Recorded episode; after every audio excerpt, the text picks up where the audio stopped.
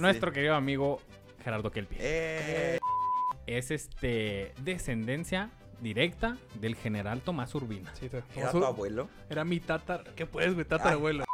Sí. Lo hizo Carranza con el fin de que era de que vamos a decidir en la convención quién voy a ser el presidente.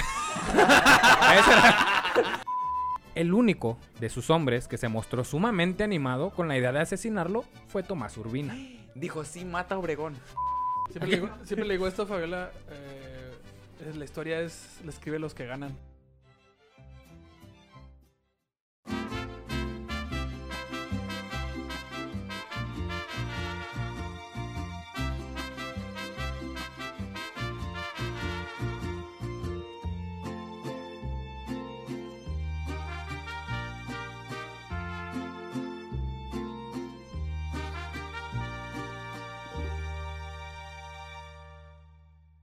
Bienvenidos a La Histeria de México, el podcast en el que nos documentamos de diversas fuentes, pero no pretendemos tener la verdad absoluta de la historia.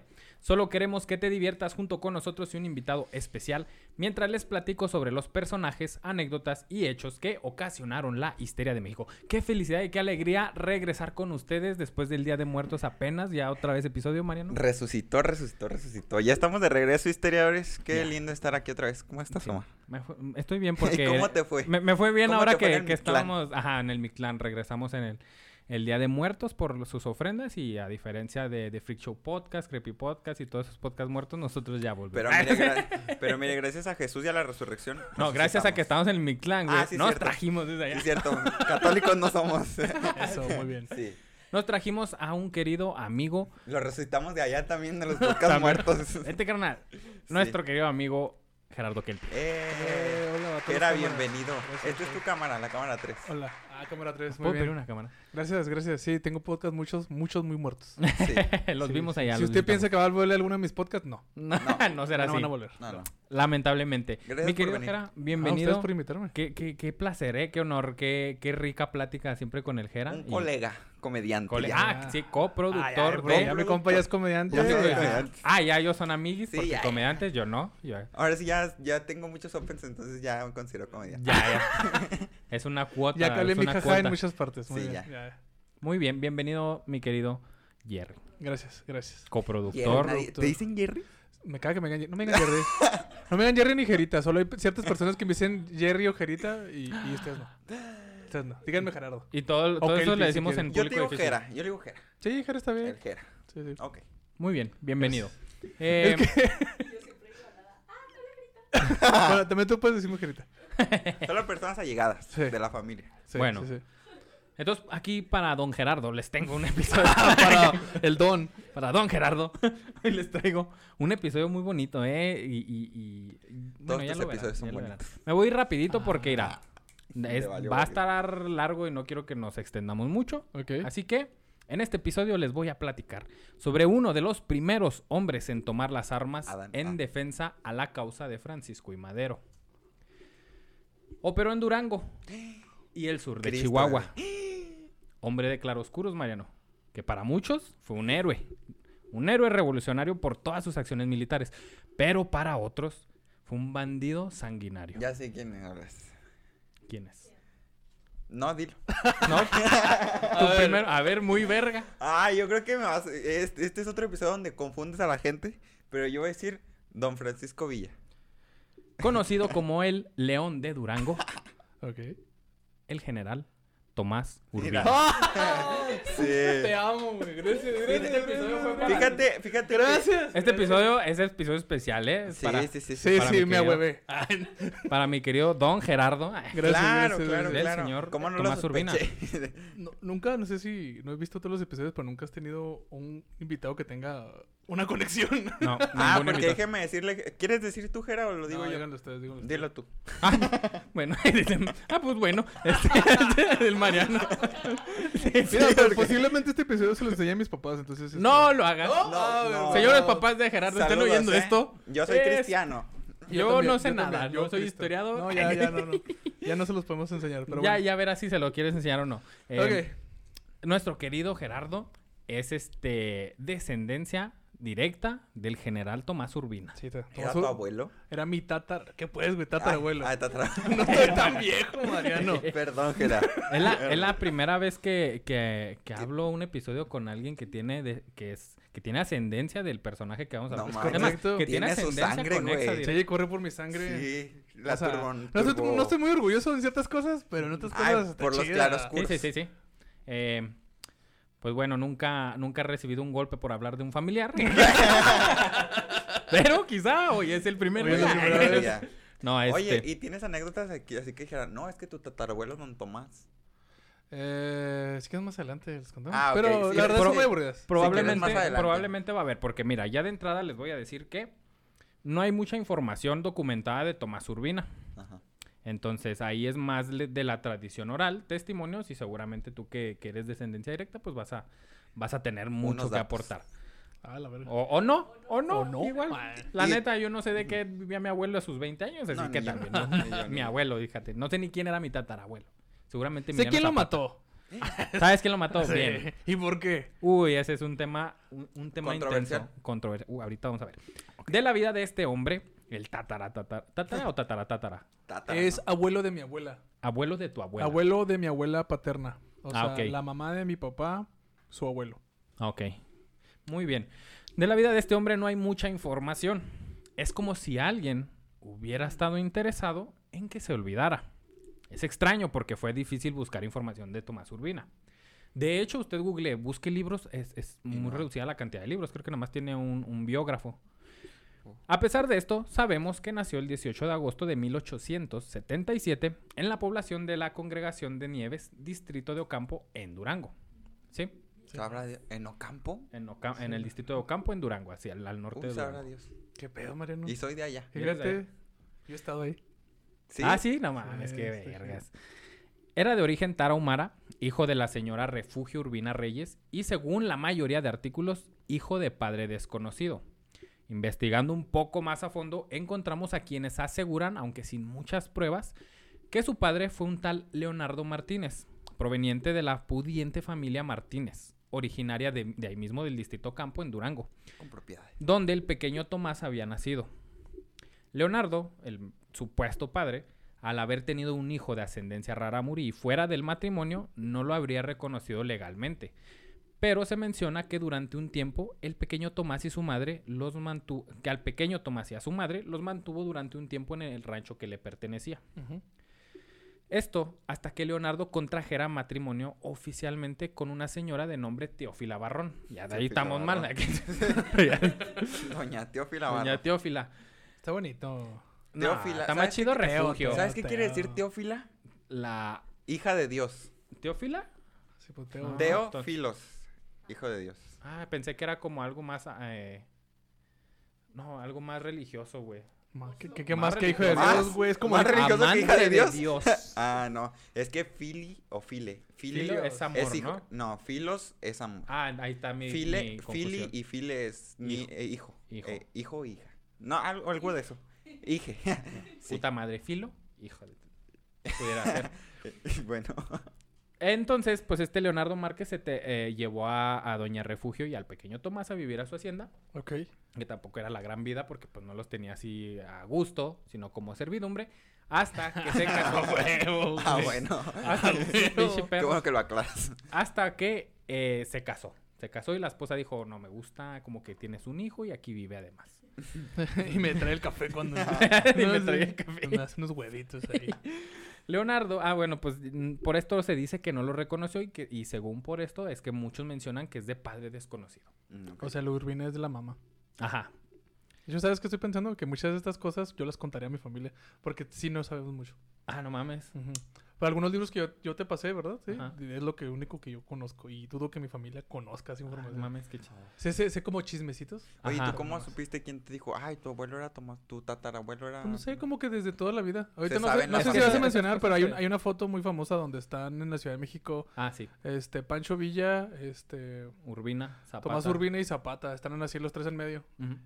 ¿Es donde está en la silla presidencial? Esa misma. El de un, un lado está Zapata y el otro está mi No te tatarabuelo, creo. sí, güey. Oh, mira, porque te hubieras esa foto marcada en tu casa, güey. Yo la tendría y ni Sí. siquiera es mi tatarabuelo. yo, yo sí la tendría. que O sea, la, la revolución son muy claroscuros, ¿no? Uy, la revolución es una cosa. Pero está bien, bien interesantísimo. A mí me encanta la revolución.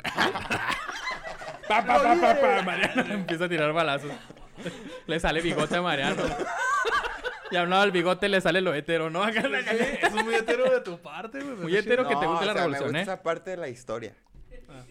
Eh, Dale, dale. Bueno, eh, Leonardo contrajo matrimonio y pues valió gorro. Los apellidos que Tomás lleva son los mismos que los de su madre, quedando así su nombre como Tomás Urbina Reyes. Esto debido a la condición de que no conocía el origen de su padre o en su defecto de ser Leonardo Márquez, pues que no lo reconoció legalmente, ¿no? Ok. De su infancia, solo sabemos que como muchos que habían corrido con su misma fortuna, no recibió una educación académica formal y que lo aprendido fue empíricamente de la vida y como los cholos de la calle, De la calle. La escuela de la vida. Ajá. Ya en su juventud se intentaba ganar la vida con varios tipos de trabajo. En una ocasión trabajó como ayudante personal de un comerciante español. Sin embargo, perdió este empleo cuando muchos pequeños comerciantes de la región cayeron en quiebra. Por ende, él, Por ende, pues los el ayudantes dueño. ah, pues ya valió, ¿no? Con la llegada del ferrocarril al poblado, aparecieron bastantes tiendas cercanas, a- cercanas a la estación. Durante un tiempo probó suerte como tendero, pero más tarde se dedicó a trabajar como peón en labores agrícolas en función a lo que se requiriera, ya sea sembrando, cosechando, distribuyendo, fumando, etc. fumando, no sé, pero probablemente sí. todo. Maquiloco y todo. la producción. La producción, bueno, Después se dedicó a la crianza de ganado en la hacienda de Canutillo, hacienda en la que muchos años después Francisco Villa se retira de las armas y se va a vivir a la hacienda de Canutillo. es la que está en el rancho. Ah, pues la hacienda de Canutillo, ahí se pone a trabajar con, con el ganado, en la crianza del ganado. Mira más. Eh, Armando los puntos. Sí, güey. Oh, no mames, Mi papá Pancho también Villa, trabajó güey. ahí, güey. Y luego Mariano, que Pancho Villa es mi. de ese empleo se tuvo que marchar gracias a una fuerte pelea que sostuvo con el administrador de la propiedad. No se sabe debido a qué, pero se sospecha que fue por el maltrato y la humillación que el administrador tenía hacia el joven Tomás. De esta pelea, Urbina salió herido de gravedad y es que tampoco era mayor de 16 años. o sea, Ah, estaba chiquito, Era- era- estaba bebé. de esta pelea, Urbina salió herido de gravedad y así huyó. Aunque no está recuperado al 100%, la necesidad lo llevó a ser adobero, fabricando y vendiendo ladrillos de adobe y siendo contratista en varias haciendas donde también se, des- se desempeñaría como caporal. O sea, ya empezó a de ahí llegó adobero a a capo- caporal. De adobero ¿quién a caporal, mi compadre. chido. El andar en las calles y de aquí para allá lo hizo coincidir con muchos criminales y lo llevó a hacer amistad entre la gente de distintas haciendas y rancherías de la región, quienes de chisme y chisme lo solían mantener bien informado. Utilizó esto para beneficio propio. Y la información es poder. El Ay, chisme, huevo. ¿Y el chisme? Y el Y chisme, el chisme es goce. goce y poder. ¿Qué más quieres? Utilizó esto para beneficio Goce. propio cuando por un tiempo trabajó como ayudante del jefe de la policía de Durango. O sea, este güey le empezó a tumbar feria al jefe de la policía de Durango diciéndole, yo sé quién, dónde está el que estás buscando, güey. Ah, Dame una feria y, y yo te puedo decir en dónde lo puedes encontrar. Ajá. Entonces empezó así con todos sus conectes, un abuelo de esos. Qué feo, güey. El topo, güey. Eh, Los varios empleos, que en su mayoría eran muy mal pagados, Sí. no alcanzaba a Tomás para mantener un estilo de vida estable. El clima solía determinar su ritmo de trabajo, pues en los inviernos solía quedarse sin empleo. En esos momentos de escasez, la vida lo hizo voltear a ver la opción del crimen. El joven Tomás seguía a algunos amigos e incluso miembros de su familia, como el Gerardo Kelpie, para asaltar caminos y robar ganado para posteriormente vender la carne al mejor postor. De ahí salían las canciones de los cadetes, Mario. Sí, del matabacas. ¿o El ¿Cómo se llama? El pelavaca. El pelavaca. Matavaca. Ese es el compa, Pues güey, era el compa. mataba, güey. Sí, güey. Es quizá en esos tiempos que le agarró un cierto gusto por el sufrimiento ajeno. Pues se cuenta. Cierto gusto. Ay, no. Está muy perturbador. Ahí vamos eso, empezando, ahí vamos empezando. Estamos Cierto. chupando tranquilos. Pero Pues es que la revolución. ¿qué quieres? O sea, tampoco son como. tampoco hay como que tenemos mucha opción, güey. sí. Eh, Flores María. Pues se cuenta que solía tomar prisioneros a los dueños de ganados y haciendas y a pertenecientes de la clase pudiente para después matarlos, no sin antes torturarlos. Fuerte. Ya al frente de su propia banda, acá tocaban, tocaba el bajo. Era su productora. Mataba vacas y después tocaba guitarra. Se llamaba güey, Matavacas. Somos Matavacas. güey. Las mataba con, con el ritmo de su música, güey. El ritmo de su Ah, y era guitarra. la Alameda Slim, ¿o ¿cómo se llamaba?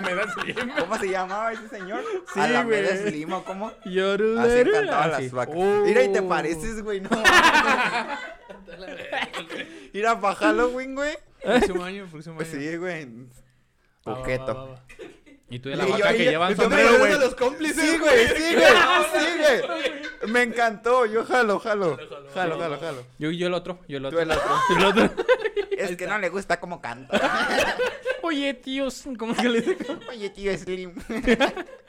Me encantó. Es quizá en esos tiempos, ah, bueno, les decía, donde le empezó a agarrar gusto a pues secuestrar a los ricos Y al ganado. y ponerle su vergüenza y ya. Ya al frente de su propia banda, Urbina asaltó en varias ocasiones las haciendas de Tor- Torreón de Cañas y del Espíritu Santo, las cuales se dedicaban exclusivamente al ganado. Eran dos haciendas que eran muy famosas porque tenía- tenían la mejor calidad de ganado, etcétera, y con esto tenían la mejor seguridad. A Tomás Urbina no le importó, dijo. Aquí hay de dónde. Cuenta la anécdota que en una ocasión Urbina torturó al jefe de la estación para obligarlo a delatar el lugar en donde escondían los valores. El- ¿Dónde está el respeto, hijo? ¿Dónde está Saca la pinche solidaridad. Soli- ni sé decir- Solidaridad. Solidaridad. Sáquenla. Esa madre, sáquenla. ¿Dónde ¿Dónde la están los valores? ¿Dónde están los valores? La perseverancia. El amor. La... La honestidad, perro. Que me falta el amor. ¿Dónde está la empatía? Ay, güey. Eh, como era de esperarse, estas actividades ilícitas le trajeron problemas con las autoridades porfirianas. Así, porque estamos en el porfiriato. Así que constantemente se encontraría huyendo. Yo fan.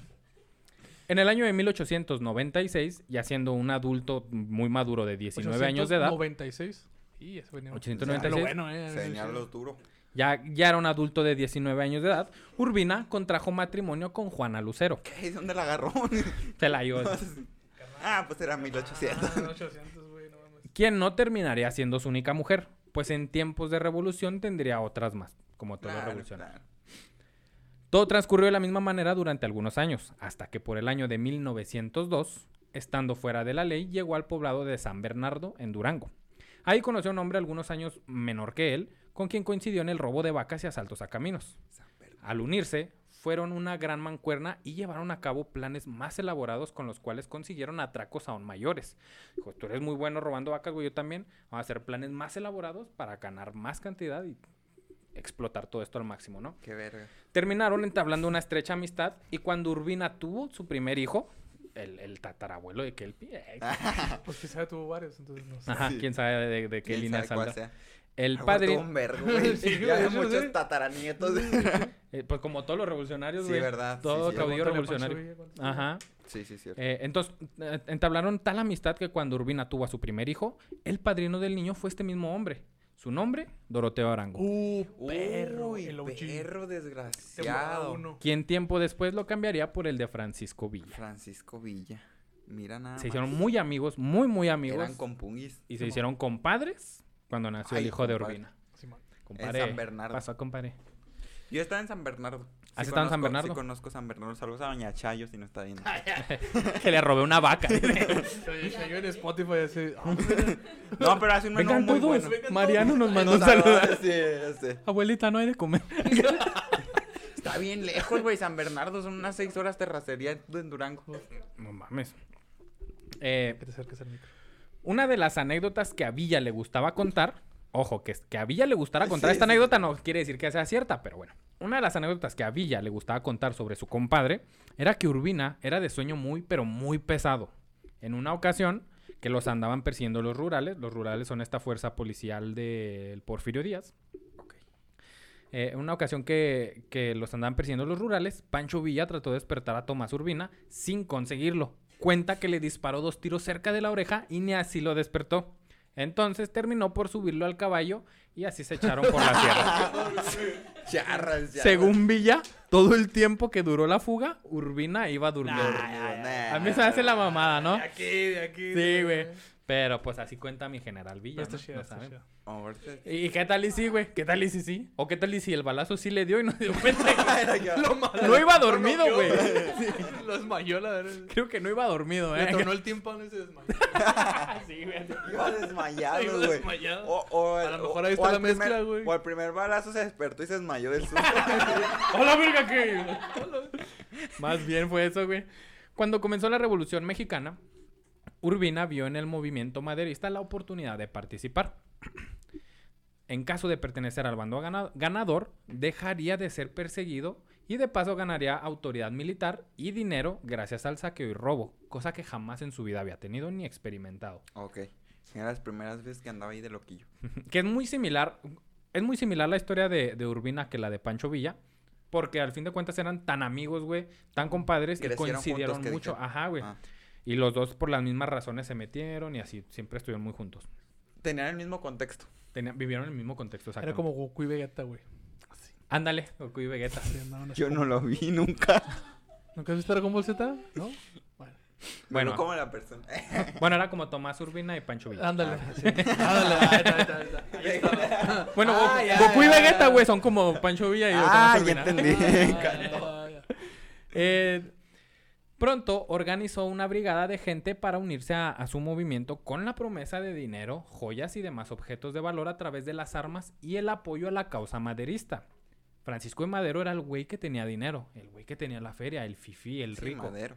Entonces, estos güeyes era de que, mira, vamos a aportar a, este, a, a apoyar a este carnal y de ahí va a salir el varo. Un plan Espérate, sencillo, Madero, ¿no? ¿a quién quería apoyar? Me perdí. A Madero, güey. A Madero. Madero, la- Madero. Ah, pues sí era evidente. A Ajá. revivir a su hermano. Ah, no, ¿eh? ¿A quién? A revivir a su hermano. ¿No? ¿Quién era, quién era el que te- quería revivir a su hermano? Ah, Madero, güey, sí. Madero quería revivir a su hermano. Era muy espiritual, güey, muy Frankenstein. espiritualista. Hace sesiones espiritistas. Ah, eh, por eso las hacía. Yo nomás sabía que hacía En parte sesiones por eso, güey. espiritistas. Hablaba con los muertos y les pedía consejos. Ah, era el Así ta- como, ¿has visto el Rey León? Simba No. con Mufasa. Ah, chinga tu Sí, madre, no has visto nada. ¿Qué has visto, ¿Qué has visto? madre? Bueno, ¿qué novela tendrá? Dragon Race. A huevo. He visto La todas las. He visto todas. He visto todas las telenovelas de Televisa, güey. Sí se ve. Sí se ve. Eh, pronto organizó esta brigada de gente. Les dijo, aquí hay varo, con ese güey que tiene varo. Entonces vamos todos. Es un plan sencillo. Bien. Nada puede mal ir sal. Eh, a este grupo de, de raza que no eran militares, era, eran rancheros y que Sí, querían sí, aprovechar sí. la oportunidad, se les conoció como los plateados de Urbina. Los plateados de. Urbina. Como los dorados de Villa. Los ¿Has escuchado los plateados dorados de, Villa? Urbina, Los claro. plateados de Urbina. Ay, mira, tenía Los su- bronceados de- Su subdelegación. Sí, los plateados. Sí. Los plateados combatieron en. Siento que es co- como, luchadores más bien, Sí. ¿no? Así como que todos van enmascarados, güey. Los plateados de Urbina contra los, pla- los dorados de. Villa. No, siento que, que llegan, no sé, los federales, güey, acá con sus sombrerotes. los y- rurales. Los rurales, güey, con sus pinches escopetas y llegan los plateados. Plateados de Villa. Enmascarados, güey. Y haciéndole así. hay, hay un, hay un grupo en Facebook que se llama Los, los Plateados de Urbi- de Urbina. Ah, no ¿A mames, sí. poco? ¿Y, tú me, estás ahí? me sacaron. O sea, la ¿Por verdad no qué están te sacaron? que era- Siempre haciendo enojar gente. No saben a quién sí, porque, sí, porque estaban este, intentando hacer un logo para el grupo. Y les luego- cagaste el logo. Y luego un güey hizo un logo y les dije que estaba bien culero. Y luego resulta que ese güey era un primo mío que estaba enfermo, que no tenía riñones. Y de todos modos me valió verga y lo seguí. Le, dije, le seguí diciendo que su logotipo estaba Le dijo, no tienes riñones ni talento. talento. El talento está como en tus riñones, no hay. No hay, tronaron a la verga. Saludos al primo de No, se Jera. murió, ya se murió. Ay, no mames. que no tiene riñones, está cabrón. Ah, no, pulmones, güey, no le sirvieron los pulmones, güey. Ya, basta de No mames, que ¿Tú crees que por eso me ocurrieron, güey? Yo ya no quiero hablar de los pulmones de la gente. Sí, no, ni del talento. No. Los plateados com- combatieron en el norte de Durango y en el distrito de Jiménez en Chihuahua, donde Urbina los dirigió con mucha valentía. A tal punto que se le otorgó el grado de coronel al, licencia- al momento de que se licenciaron las tropas revolucionarias por los acuerdos de Ciudad Juárez en 1911. Se licenciaron. ¿Contexto? ¿A qué te refieres con licenciaron? Ah, les, lo- les dio un toga birrete y los Así, le agarraron la, madre que tienen y lo pusieron por el otro lado. Sí. así. licenciados La motita, güey, así le pasaron al otro lado. Y aventaron birrete. güey. Entonces, y balazos a los birretes. sombreros, eh. No, le- se licenciaron. Perdóname. En los tratados de Ciudad Juárez, güey. Es este evento importantísimo en el que se, se acuerda con Porfirio Díaz de que te vamos a dar chance, güey, de que ya te marches del país. y que las facciones revolucionarias, que en ese entonces eran, no eran facciones pues, los grupos revolucionarios, los, los grupos militares, eran bandoleros, güey. Porque el Ah, presidente era ok. Porfirio Díaz, entonces todos estaban catalogados como bandoleros y como bandoleros tenían una ley que esa ley decía, esos güeyes los matan. Que eso están en amnistía". contra de México y el gobierno. Ajá. Entonces me refiero a que se licenciaron porque esos tratados de Ciudad Juárez decían, además de que te vas a ir, todo lo que tú llamas que son bandoleros van a ser el ejército de México. Bueno, el ejército, el nuevo ejército, pues. Ok. Entonces ya, ya con, con El nuevo PRI. El el nuevo- PRI. sí, la neta. con- Era el nuevo PRI. y entonces ya no estaban fuera de la ley. Entonces a Tomás Urbina, como era muy bueno, le dijeron, ¿sabes qué, güey? Tú, coronel. Coronel. Coronel. Ya, Coronel es más grande, pero coronel mientras. Me encantó. Eh, en 1912 retomaría las armas para combatir la rebelión de Pascual Orozco en contra del gobierno maderista. Pascual Orozco está aquí en Juárez, toma Ciudad Juárez, Pascual Orozco de hecho, y después queda, queda en el poder Francisco y Madero y Pascual Orozco dice, no, no mames, no estás cumpliendo nada, carnal. Se revela Pascual Orozco y eh, Tomás Urbina dice, "Mm, no señor. No, Entonces, no en el norte, justo. en el norte agarra las armas y dice, pues yo voy contra ese güey, junto con va. un chingo de raza, ¿no? En 1913, Victoriano Huerta, primer jefe del ejército mexicano, asesina al presidente Madero para usurpar el poder. Es el golpe de estado de Victoriano Cuando Huerta, matan a Madero. cuando mata a Madero. Evidentemente. No más. Urbina pronto reunió fuerzas. Levante sus manos. ah, no sabes de eso, ah. ¡Oh! Ay, yo, yo me. No, sin no, entender. sí, no, no. Yo me estaba imaginando al Jesús Adrián, al Jesús Adrián, al cristiano, güey, que dice, unamos fuerzas, Cristo está con nosotros. ¿Sí, ¿Sabes cuál, Haz de cuenta eso hace Goku, güey. cuenta- haz de cuenta- Ay, ¿a poco? Haz de cuenta ese, pero mamado. Pues Pero el sin Jesús- playera y Pues mamado. el Jesús, ese, ese también está mamado. Pero o ese- estaba en sella. En, en- en Goku, Ay, no, pero bolitas de luz y hace así una bola más grande. Voy a ver, voy a ver Dragon Ball Z. Van a ver. Ya vas tarde, ¿eh? Pero... Muy tarde, güey. Me pasé de más, güey. sí, sí. Y ahorita no está de moda. Voy 300 eh, episodios de Majin Buu enfrente de ti, güey. Ay, ¿a poco Se tiene muchos repite. episodios? No, pero te lo repetían en la tele, güey. Ah. Y lo mataban y lo otra vez. Y lo matabas y lo otra vez. Es como la familia peluche. Ándale. la repetían. Igualito. No. Ah, ok. Sí, puro. No, que la lógica mariana de familia peluche Dragon Ball Z, claro, sí, sí, sí. Para mí la familia peluche es mi Dragon Ball Z, güey. Ok. Goku diciéndole a mil, por favor.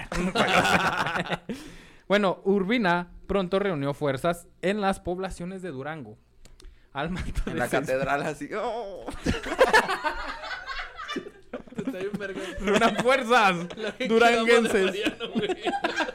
La que, güey. No, no. La. La que. ¿Qué, qué? Dale, dale, güey. Eh, bueno, reunió fuerzas, ¿no? Ya. Al mando de 6.000 elementos armados, se dirigió hacia la capital del estado de Durango el 18 de junio de 1913, atacándola y consiguiendo tomarla al día siguiente. Eh, sus fuerzas entonces mostraron a la capital del estado una probada del poderío de los plateados. Según testimonios, incendiaron casas, comercios, asesinaron civiles, violaron mujeres y saquearon cuanto pudieron de, de la ciudad, incluyendo la catedral de Durango. Ay, Mariano. también la catedral. Cristo Mariano, no, no. Te digo que estaba arriba. Las Ya, mujeres, pero la catedral no. Después de saquearla, güey, se subió así. No, pues, si se la sacó seguramente. Saqueó. ah, sí. ¿Qué vas a- Aquí está, mira, También, güey. quizá. Sí. Entonces, pues ya entraron y todo el desmadre, ¿no? Pues como Muy facción revolucionaria. ya sé. Ándale. Incluso algunos testimonios aseguran que Urbina, personalmente, acompañado de su escolta, fue casa por casa saqueando las cosas de valor y eligiendo las damas de su elección. Ah, qué pendejo, ¿quién escribió este guion? Y eligiendo No sé, a varias damas para obligarlas a hacer su compañía, so pena de muerte de sus padres, ya ni de ellas. bueno. La excusa para estas acciones era que lo hacía como castigo a los ricos en favor de los marginados y los menos afortunados. Tengo mucha familia regada, al Sí, parecer, güey. Sí, bastante. Bastante. Mala, pero Pero mira, al final de cuentas, a lo mejor somos, Somos parientes. somos parientes. Oye, tú vienes de Ah, Durango, loco. Sí, es cierto. siendo ya amos. Ah, pero es muy lejos de donde yo vivo. ¿Dónde vives? Ay, pues yo soy de Cuencamé, güey. Más lejos de Cuencamé.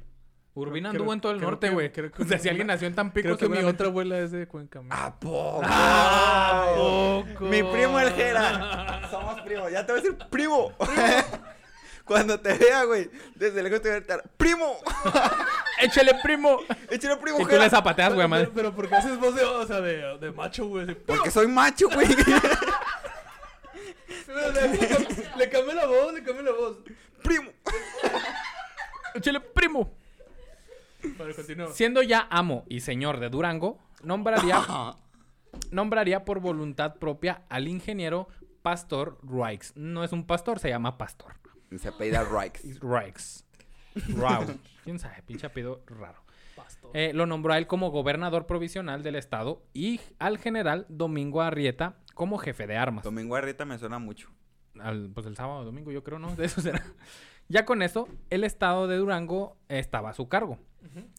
Y con el estado de Durango a su cargo, se marchó a la región lagunera, ocupando las ciudades de Gómez Palacio y. Lerdo. Ah, Lerdo.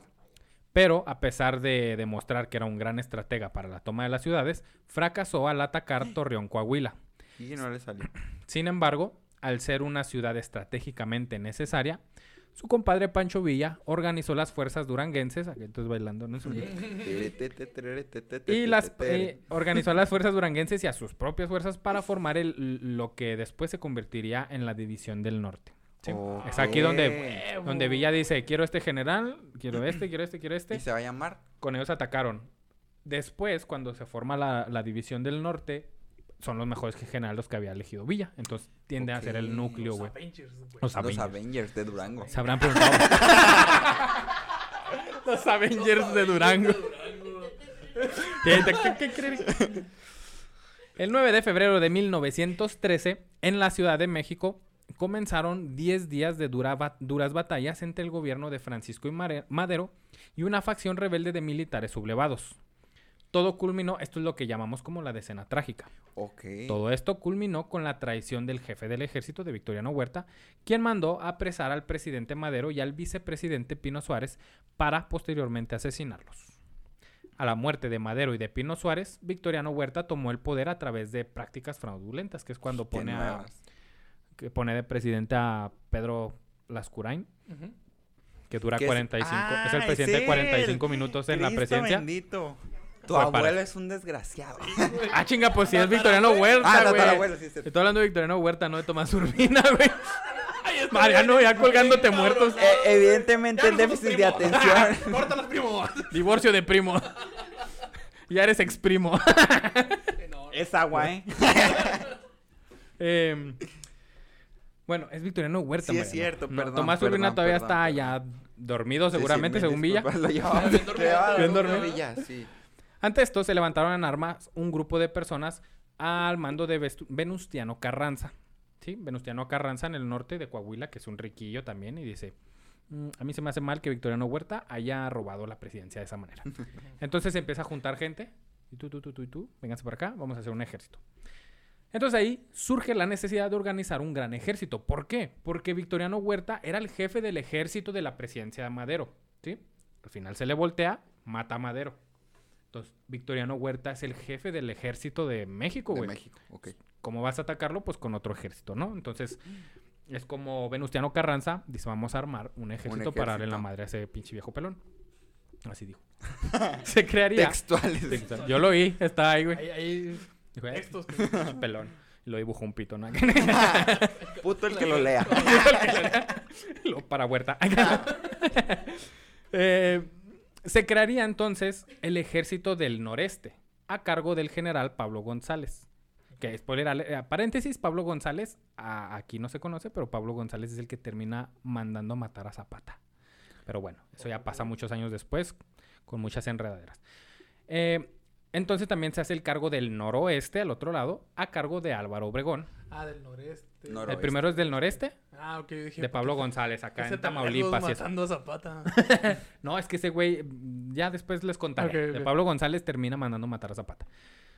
Mm, eh, entonces, Pablo González es el jefe del ejército del, noro, del noroeste, Noroeste. ¿sí? Y luego el ejército del, del noroeste. ¿Ya me hizo bolas, va? No, ahí va.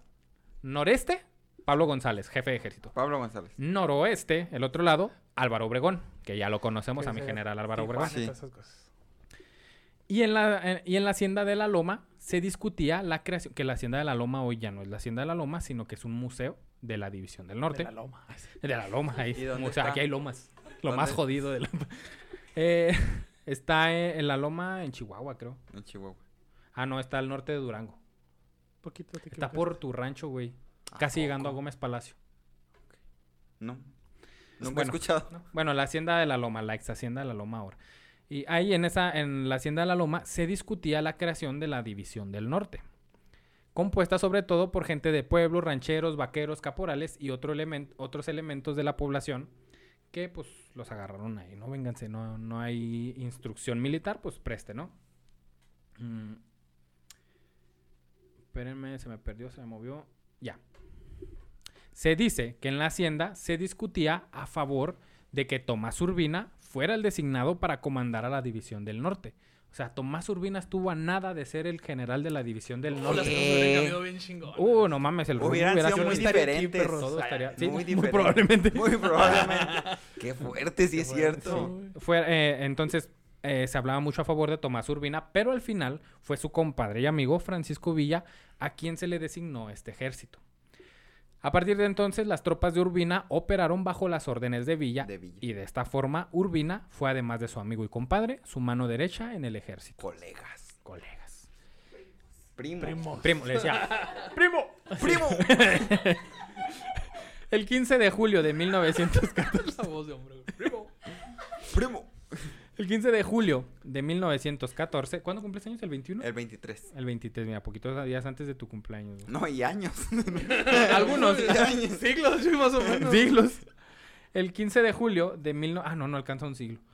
El, el 15 de julio de 1914, Victoriano Huerta, no Tomás Urbina, güey. Victoriano Huerta renunció a la presidencia de la República y abandonó el país junto con Aureliano Blanquet, su exsecretario de Guerra y Marina.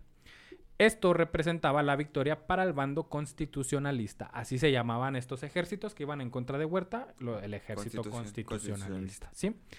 Ojo aquí porque quizá lo escribí un poco reburjado, quizá no. ¿Qué Carranza, es reborujado? Explícale a las personas que están en, No, hombre, en vale, CDMX. como borujado, Claro, pero yo re soy, yo soy borujado. de yo soy de Durango, claramente sé que es reborujado, pero persona ahí en casita yo digo que no. Bueno, está- reburujado es está- enmarañado. Sí, confuso, confuso. confuso. Embarañado es la palabra. Si usted no sabe qué es embarañado, no chingue. Sí, ya. Sí, No chingue. embarañado. Reborujado a emboruñado. Emburuñado. Emburuñado. Emba, embaruñado. Ándale, embarañado. Ok. Carranza toma el poder, porque ya quitamos a Huerta. Entonces Carranza toma el poder, y que era el poder provisional, y convoca a una convención en Aguascalientes para determinar el rumbo del país.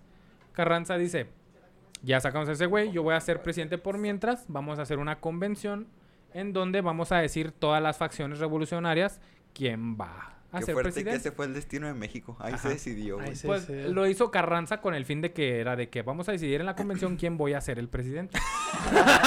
Ese era- realmente ese era el Pero para que esté todo plan. claro, ¿verdad? Sí, güey.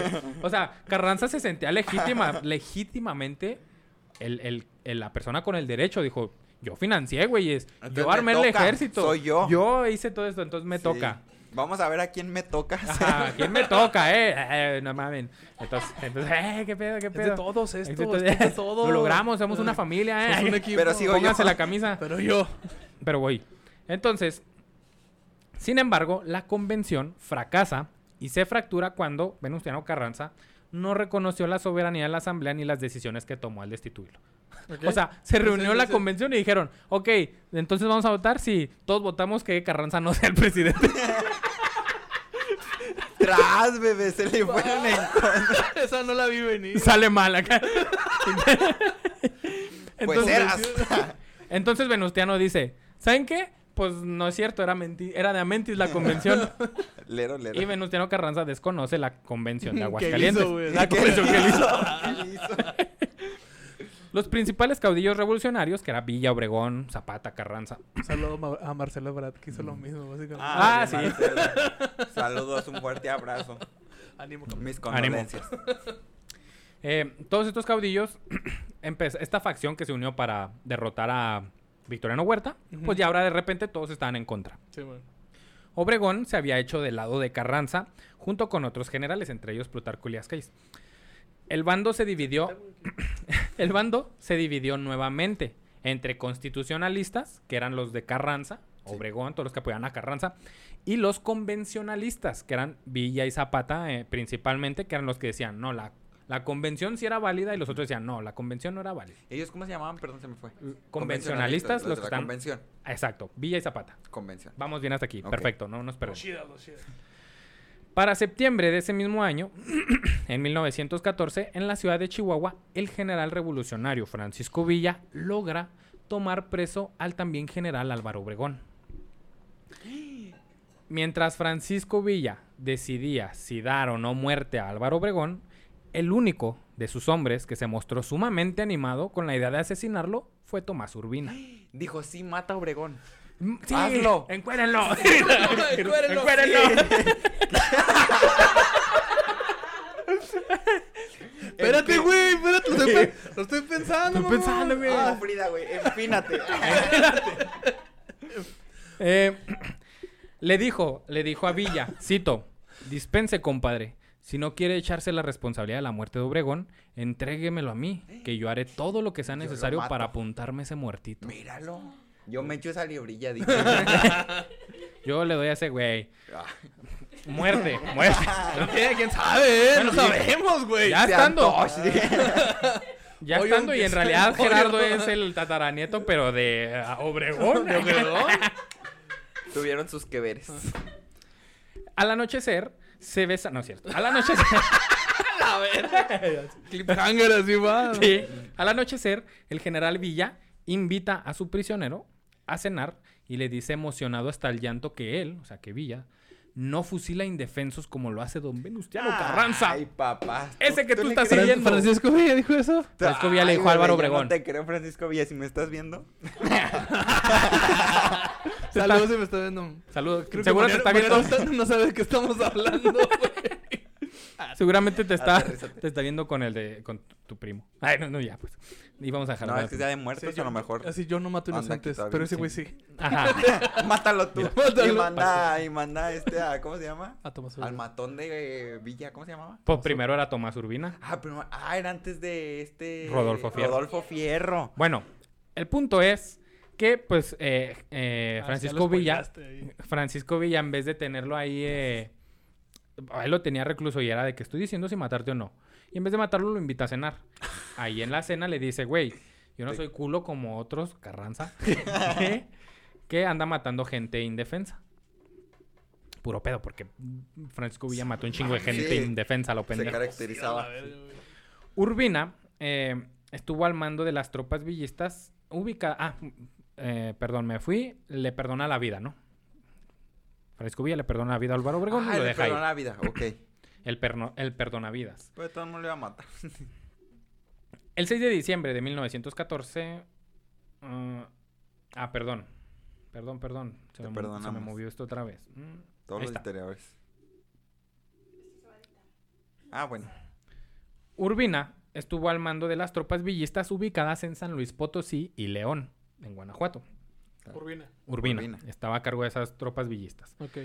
El 6 de diciembre de 1914, el ejército de Venustiano Carranza y los constitucionalistas huyeron y perdieron la Ciudad de México.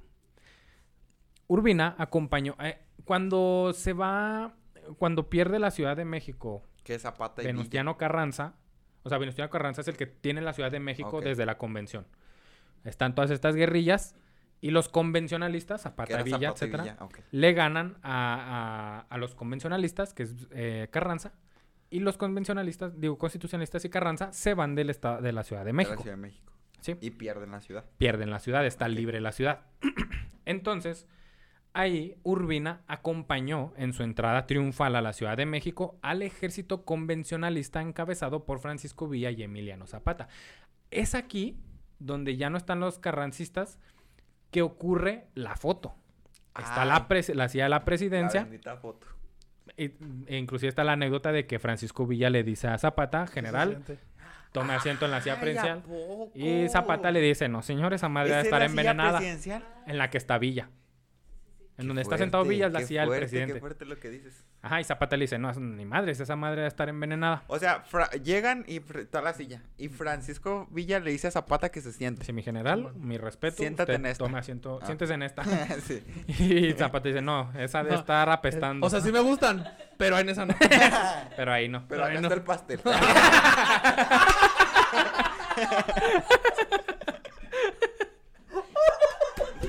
La comedia. Aquí está, hombre. Entonces, pues ya, ya se sientan. Este Pancho Villa dice, pues a mí sí me vale verga. Yo, Y Pancho Villa yo se me sienta. siento en esta. y ganó el pastel. ok. Zapata se sienta a un lado y la mano derecha de Francisco Villa, Tomás Zap- Urbina, se sienta a la derecha de Francisco Villa. Y Zapata en el otro lado. ¿no? Zapata al otro lado y su mano derecha a la, a la izquierda Qué de... fuerte. O sea, como si fueran a casar, güey. Sí, Básicamente, sí, ¿no? Es Los padrinos y... No, pero Y sí, esa fue- foto es muy icónica. Es icónica, güey. Esa foto es ¿Quién iconiquísima. quiere o saber sea, otra cosa extra de esa foto? Sí. En esa foto, arriba a la, a la derecha, está el tatarabuelo de uno de mis mejores amigos también. No te creo. No, no mames. te creo. Ah, y en esa foto ¿Cómo está se llama para invitarlo? hablar- ¡Dos! Así tenemos dos. Vamos a hablar mal de otro abuelo. Vamos a romperle el cariño que le tenía. Vamos a tratar a la abuela. Destruyendo familia. Oye, y luego, ¿sabes quién sale también ahí? Asomándose Rodolfo así. Fierro. Rodolfo Fierro, así como que, Claro. ¿qué pasó? ¿A quién matamos? ¿A quién, ¿A quién le toca ¿A quién hoy? la damos? El John Wick. Eh, entonces, aquí es donde ocurre toda esa desmadre y por eso Tomás Urbina está en la foto, ¿no? Qué Eh, padre, güey. Durante la ocupación de la Ciudad de México, ya que están ahí, ya que no hay ley más que ellos, Urbina establece su cuartel general en un vagón de tren de la estación de ferrocarriles donde se cuenta que dio rienda suelta para el secuestro, el robo, extorsión, derecho de piso, violaciones, etc. Básicamente el PRI, ¿no? En pocas Ah, mi palabras. familia es muy pri de su parte. Yo te decía más panista. Los testimonios. Te ves, güey, yo de lejos. Güey, te ves, pues eres blanco. ¿Qué quieres? Tiene un... Tiene un tatuaje, güey, en contra de Dios. ¿Dónde le ven los panistas a este señor? Pero quítale el tatuaje. ¿Qué no has Ah, visto mi mira. puta rutina de Pero- estando? Ah, es cierto, pero quítale el Ah. tatuaje, güey. Mira, Maru Campos. ¿O cómo se llama? Gera Campos. Era Campos. ¿A dónde le Sí. puede ser? Saludos a la señora. A la doña. Los testimonios relatan sobre un ciudadano acaudalado de Puebla que radicaba en la Ciudad de México, don Juan Carbón. es que se escuchó como un chiste, ¿no? Es- no, ¿Quién era, no es el remate. Ah. Sí. que, le, Dime bien, güey. que le trajeron los, que trajeron los Reyes Magos a Juan Carbón. Carbón. Fue sacado de su casa en el Paseo de la Reforma, secuestrado y llevado hasta la oficina de Urbina en la estación de ferrocarril. Juan Carbón. Ajá, donde se leyó, donde se le leyó una sentencia de muerte bajo el cargo de explotación a la clase más desprotegida. Se le colocó frente a un pelotón donde Juan- don Juan escuchó, preparen, apunten, fuego, carbón, fuego. Enseguida escuchó los disparos, pero pudo abrir los ojos para darse cuenta que no había sido fusilado. Las balas habían sido de salva. O sea, fue la tortura psicológica, güey. Qué fuerte. Lo imagínate. secuestraron, lo sacaron de su casa. Ay, güey. Lo Se lo secuestraron y se lo llevaron a enfrente a Urbina, que era el general Urbina y era de que, güey, era conocido en, en- en- en México, güey. Sí, sí, sí. Entonces estaba enfrente del general Urbina, que ya tenías que tener huevos O sea, sabías que te ibas a morir. O sea, si estabas ahí era porque ya no ibas a salir de ahí. Y luego, ahí mismo te leen tu sentencia de muerte, güey. Y luego ahí mismo te van, te ponen enfrente del pelotón y preparen, apunten fuego, oye los disparos, Y los ojos a lo dices, mejor ¿qué siente pasó, las balas Pues a lo también. mejor, güey, o sea, es pinche tortura. Y que no te mueres. Ay, no, lo peor que me pudieran hacer. ¿eh? Ajá. Mátenme. segundo No, mátenme mejor. O sea, prefiero. Enseguida, favor. escuchó los disparos, pero pues pudo abrir los ojos y no fue fusilado, ¿no? Urbina le dijo que podía salvar su vida. y Iba a perdonar sus faltas si entregaba 100 mil pesos oro. Don Juan no accedió. No, pues no, Así- máteme mejor. Se lo mataron. Así que fue, sí los tenía. Así que fue golpeado salvajemente hasta que perdió un ojo y varios dientes. Cuando por fin aceptó entregar el dinero, fue liberado, no sin antes ser advertido que no cometiera otra falta más contra el proletariado y los más pobres. Al minuto Me silencio. Pero, ¿se quedó con el dinero o no? Sí, sí, le quitaron el dinero. Sí, porque aceptó, dijo, no, pues sí. Sí, sí, pues ya imagínate sin dientes, ya, pues dice, sí, llévense el dinero, Me no costó un ojo a la cara. Sí. sí. Muy de tu parte. Muy prista de tu pa- Muy prista de preguntar por no el. Al menos. Ya abiertas las hostilidades entre Carranza y Villa, que esos güeyes están partiendo su madre bien macizo. El paso siguiente era el control de las plazas clave del país y su defensa. Una de estas plazas clave era Tampico, en la costa del Golfo de México. Era un puerto con mucho movimiento económico y comercial gracias a la industria del petróleo y a la inversión extranjera, poseyendo refinerías cerca de la costa y del, puerto con un, em- un embarque que ocasionaba un movimiento industrial poco visto en el país. Básicamente, el puerto de Tampico lo tenía todo, güey. El que controlaba el puerto de Tampico podría controlar los ingresos, güey, todo el dinero que salía de la, del petróleo. Actualmente se saca petróleo de ahí. No sé, creo que sí. Debe Qué ser. fuerte, imagínate desde aquellos años. No tiene tanto. sí, ¿no? Sí, cierto. Oye, sí, güey, ¿cómo lo hacemos? Como que hace un chingo y tiene la vuelta de... Yo me imagino que pasó Ah, siglos, güey, siglos Y ni ya. un- Ah, no, sí, apenas cumplió un siglo, güey. siglo, güey, apenas. Tampico era pues el objetivo del ejército de Francisco Villa, al reconocer su importancia como fuente de ingresos por su aduana, las contribuciones forzadas a la que se le obligaría a los magnates del petróleo, centro de abastecimiento y comunicaciones por el ferrocarril que también pasaba por ahí a San Luis a Mon- y a Monterrey. Y además- ferrocarril abrió muchas puertas. Ajá. ¿Quién puso el ferrocarril? Dios. Don Porfi. Ah, sí, Don Porfi. Dios la bendiga, don Dios me Porfi. lo bendiga. Eh, en síntesis, Ay, ay. Es que me entró el sentimiento por Porfirio Díaz. Sí, a mí también. sí se esforzó, güey. O sea, no lo reconocimos como en... O sea, puso un ferrocarril. En el síntesis, presidente ahorita también puso un ferrocarril. En síntesis, plaza con dominio y control del noreste del país. Controlar Tampico era controlar el noreste. Sí, pues sí. En el momento de la planeación de la toma de Tampico, ya el ejército villista estaba controlando San Luis Potosí, entre otras regiones del centro. Pero a la vez, ante el mapa de las regiones, Carranza ya pronosticaba las plazas que intentaría tomar Villa, por lo que se apresuró a oponer resistencia en esos puntos. O sea, Carranza fue de que, y este perro va a venir por este y por este punto, entonces ahí voy a concentrar mayor gente.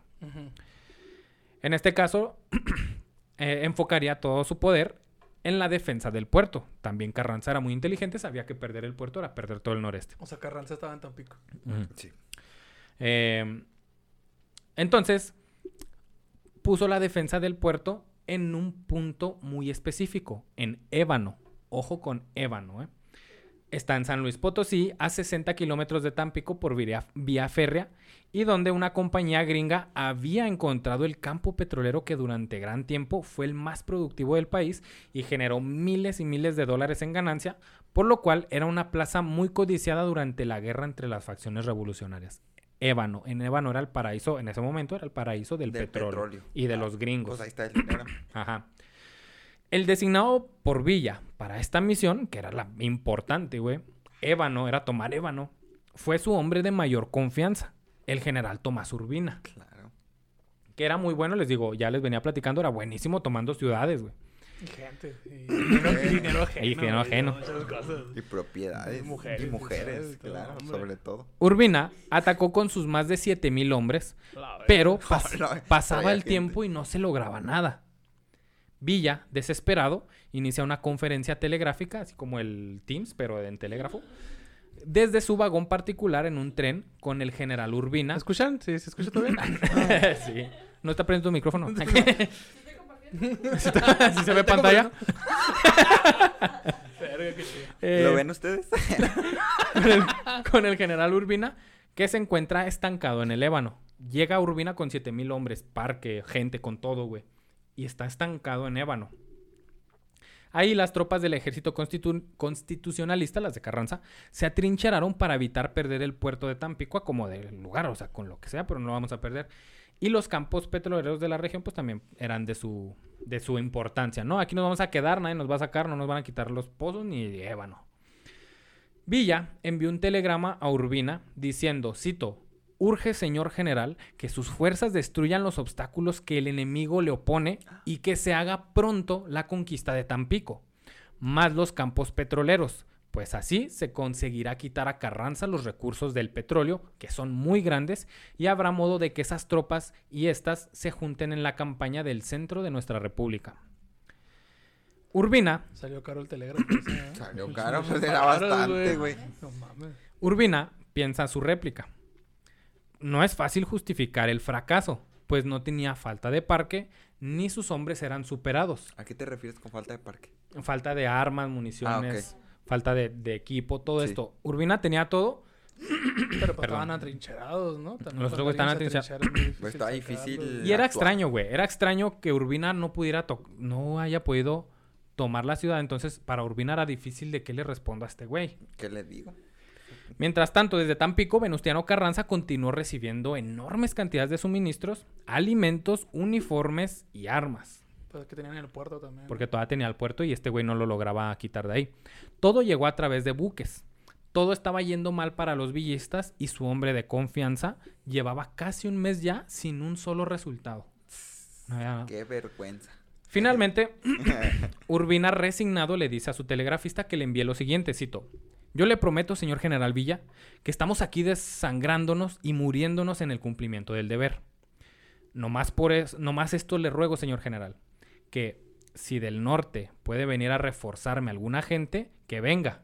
Y que si usted puede mandarme algunas municiones, que me las mande. Uy, y que si ayuda. puede mandarme algún consejo, Tiene. que me lo dé. Ok. O sea, estaba Pues ya que- desesperado y era mucho no puedo hacer tiempo, nada, ¿no? güey. Y era mucho tiempo. Pues que del otro lado sí entraba, entraban suministros y de este no Y de este nada. Por más que tuviera ahí Imagínate la presión de no lo estoy haciendo bien. El La fracaso ansiedad. de Urbina fue extraño para todos. Sí.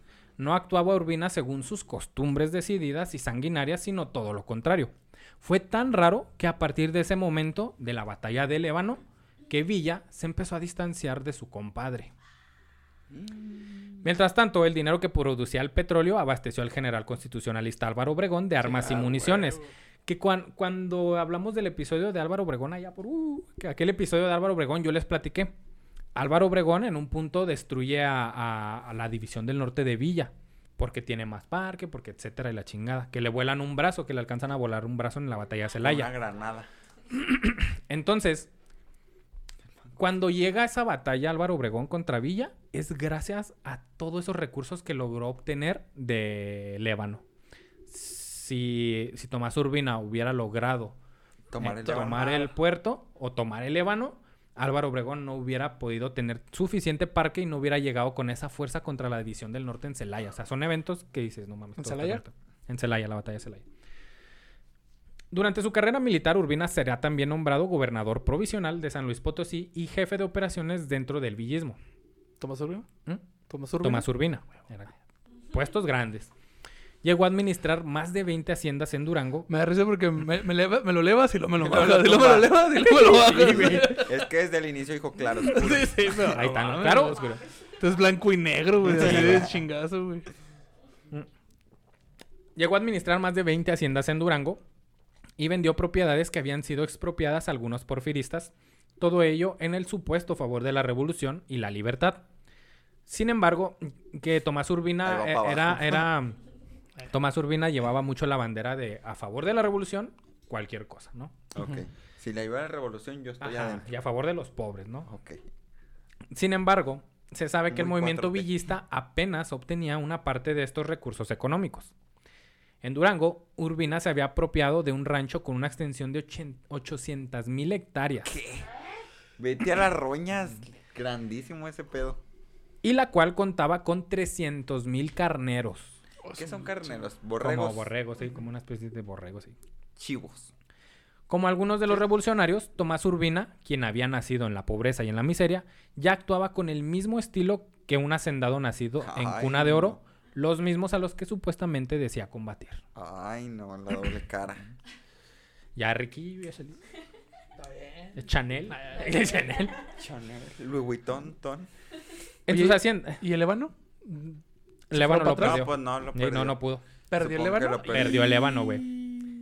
Y Y, siempre y- se lo y- y- quedaron y- a y ellos. también fue raro porque eh, fue el encargado de la misión cuando ya estaba trincherado los constitucionalistas. Pero antes, güey, lo habían mandado a otro general, güey, con cinco mil hombres y casi lo toma, güey. ¿Sabes cómo? Entonces era como que no mames, mandamos a este güey que es más pendejo.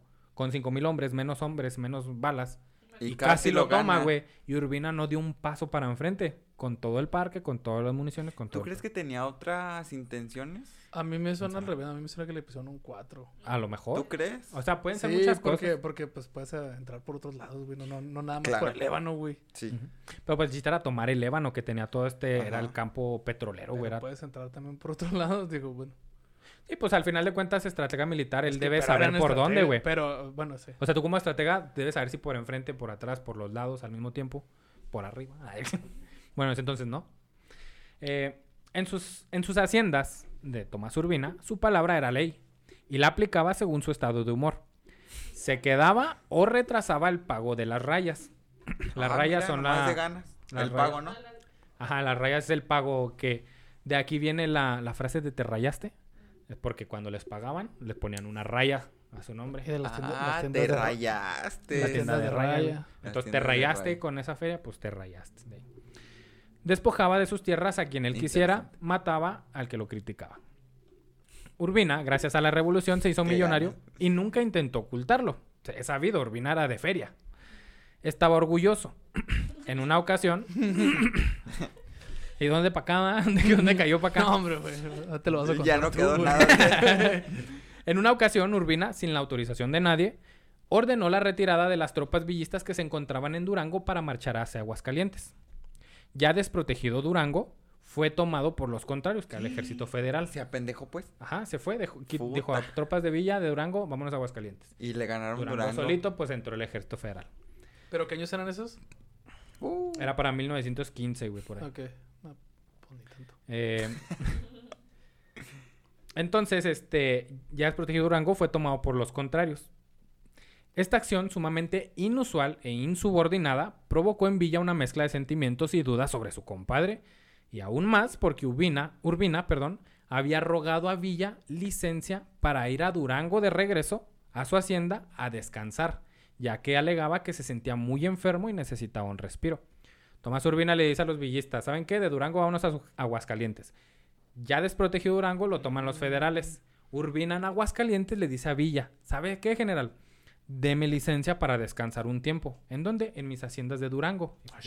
Sospechoso, ¿eh? o sea, le ganaron Durango y se quería regresar a Durango. A Durango a descansar con licencia de que este güey ya no está en la guerra. Raro. ahorita. Es así como el 3 de septiembre de 1915, Pancho Villa se encontraba en su cuartel general en Torreón. Ese día se produjo una conferencia telegráfica con Tomás Urbina. Villa le pidió explicaciones precisas de por qué, sin consultar al cuartel general, se retiró del frente de Durango permitiendo que les arrebataran tal ciudad. Urbina que contestó que fue cosa de otros generales y él no sabía nada. La respuesta tan arrogante enfureció a Francisco Villa. Claro. Muchas cosas unían a Villa con Urbina. Habían compartido batallas, habían compartido hambres y habían Mujeres. compartido hasta mujeres. Ay, hermanos de leche. Hermanos de leche. Sí, güey. Qué fuerte. Pero Villa estaba convencido que Tomás Urbina estaba tratando de dejar a medias la lucha militar para retirarse y vivir tranquilo con toda la riqueza que ya había acumulado. Sí, pues ya. Eso era lo que pensaba Villa, decía Villa. A mí ya se me empieza a hacer sospechoso y, y me agüita, güey. O sea, no mames, güey, la neta, qué mamón, ¿eh? Porque No, ya pues habían sí. luchado tanto, güey. De repente Urbina ya tiene mucho, mucho, mucho dinero, haciendas, y empieza a, a hacer cosas inusuales. Y de repente pide licencia para descansar en momentos tensos, güey. Todavía Carranza está siendo presidente y está O próximo. sea, las cosas estaban muy fuertes como para que me pidas un descanso, ¿no? Ajá, güey. Carranza está Ok. próximo a sacar la, pro- la constitución de 1917. Estamos en temporada Dos alta y tú te quieres En ir. temporada Sí, güey, o sea, ponte la camisa, carnal. claro. Entonces a, a- a Villa le empieza a, a dar la, deu- la, la duda y pues le- se habla de Villa de que le, a él le carcome el sentimiento, güey, porque es su carnal, ¿no? Su bro. Su hermano. Eh, debido a todo esto, Villa ordenó que se preparara un tren especial con tres carros en los que iba acompañado de Rodolfo Fierro y algunos dorados. Hijo de su madre. El John Wick. Con esos John, salió a Torreón. De Torreón, perdón. Villa ideó un plan para seguir en comunicación con Urbina a través de telegrama. Y de esta forma, Urbina no, No se sabe. diera cuenta del avance de Villa hasta su posición. Si algo debemos de reconocerle a Villa es que era Villa era muy muy, trucha, güey. Muy trucha, trucha. güey. Era y discreto. En una ocasión contra el ejército huertista, güey, eh, iban a encontrarse y antes de encontrarse, pues los ejércitos tienen información de cuántos vienen, ¿no? Y así van, a- van, a- van lanzando pequeños grupos para que vayan a informar y los regresan, ¿no? Entonces, en una ocasión contra los huertistas, Villa no tiene suficiente gente, güey. Entonces, pues por eso que se van a encontrar. Y Villa ordena que todos se quiten el sombrero, que lo pongan en su, en su rifle y estiren la mano. Y así avancen, güey. El pequeño ejército se hizo un pinche ejército gigante. en donde al, al- cuando se iban a cruzar, pues estos güeyes, los huertistas, fue de, no mamen, güey, nos dijeron que ni un poquitos, son un Se putero. ven un vergo. Se ven un putero, güey. Y se replegaron, güey, y no hubo combate. ¿Sabes qué me contaba mi papá? Porque mi papá lee libros de Pancho Villa porque, uy, su personaje favorito. Uy, ¿Qué no, hombre. No, compadre. compadre. No, pero creo que tiene un libro de estrategia, algo así. Pero que le ponían, la- a los caballos le ponían al revés las cerraduras, güey. Para que cuando caminaran parecía que iban para allá Para allá, en vez de que iban para allá. Sí. ¿Sabes? Ay, Y yo, ay, mira. caballos, chinga tu madre. Sí. Hoy dice Alexa No, que... y si cargamos a los caballos. Y nosotros, a ver, Vacas, que sean huellas de pingüino en vez de vaca. Que saquen un chingo de pedo, güey.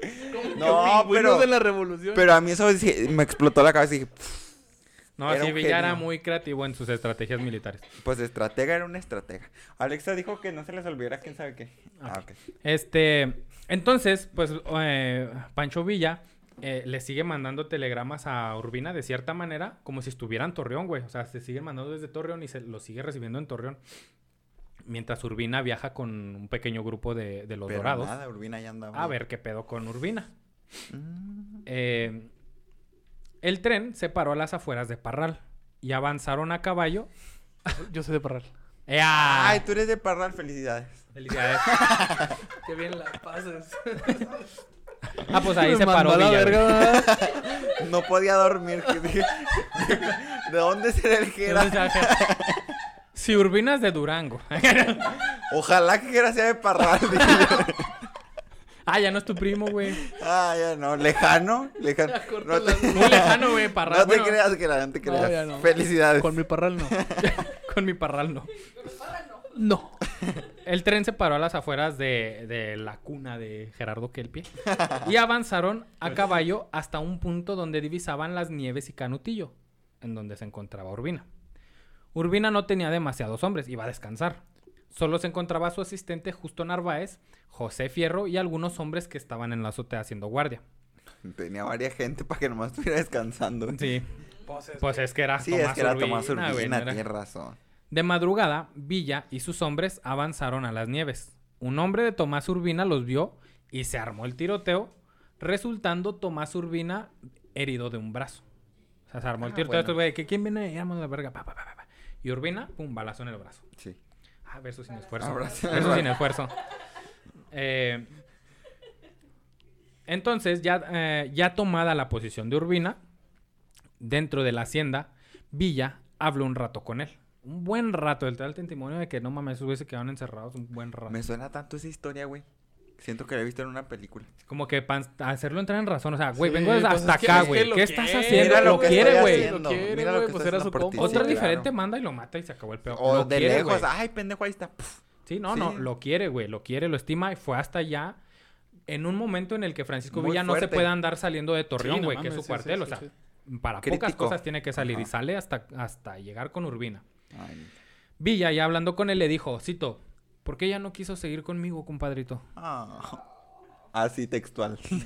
Cito, por- ese- así está el testimonio. Ah, ok. Yo sí, no sé, pues yo no estoy diciendo nada. Yo dije textual. Porque estoy muy cansado, respondió Urbina.